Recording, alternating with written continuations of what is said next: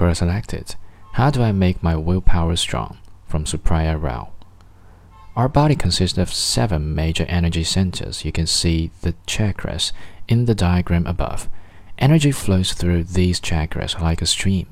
When energy flows unobstructed through these centers, we demonstrate balance in all four aspects mentally, emotionally, spiritually, and physically.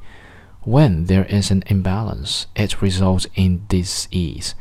Every chakra is blocked by a particular emotion. To activate the chakra, you need to release the corresponding negative emotion. Willpower is the emotion of the stomach chakra or the solar plexus.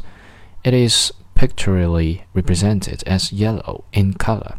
The stomach chakra or the manipura, strangely meaning the land of jewels, is blocked by shame. What are you ashamed of? Do you feel inadequate as you are?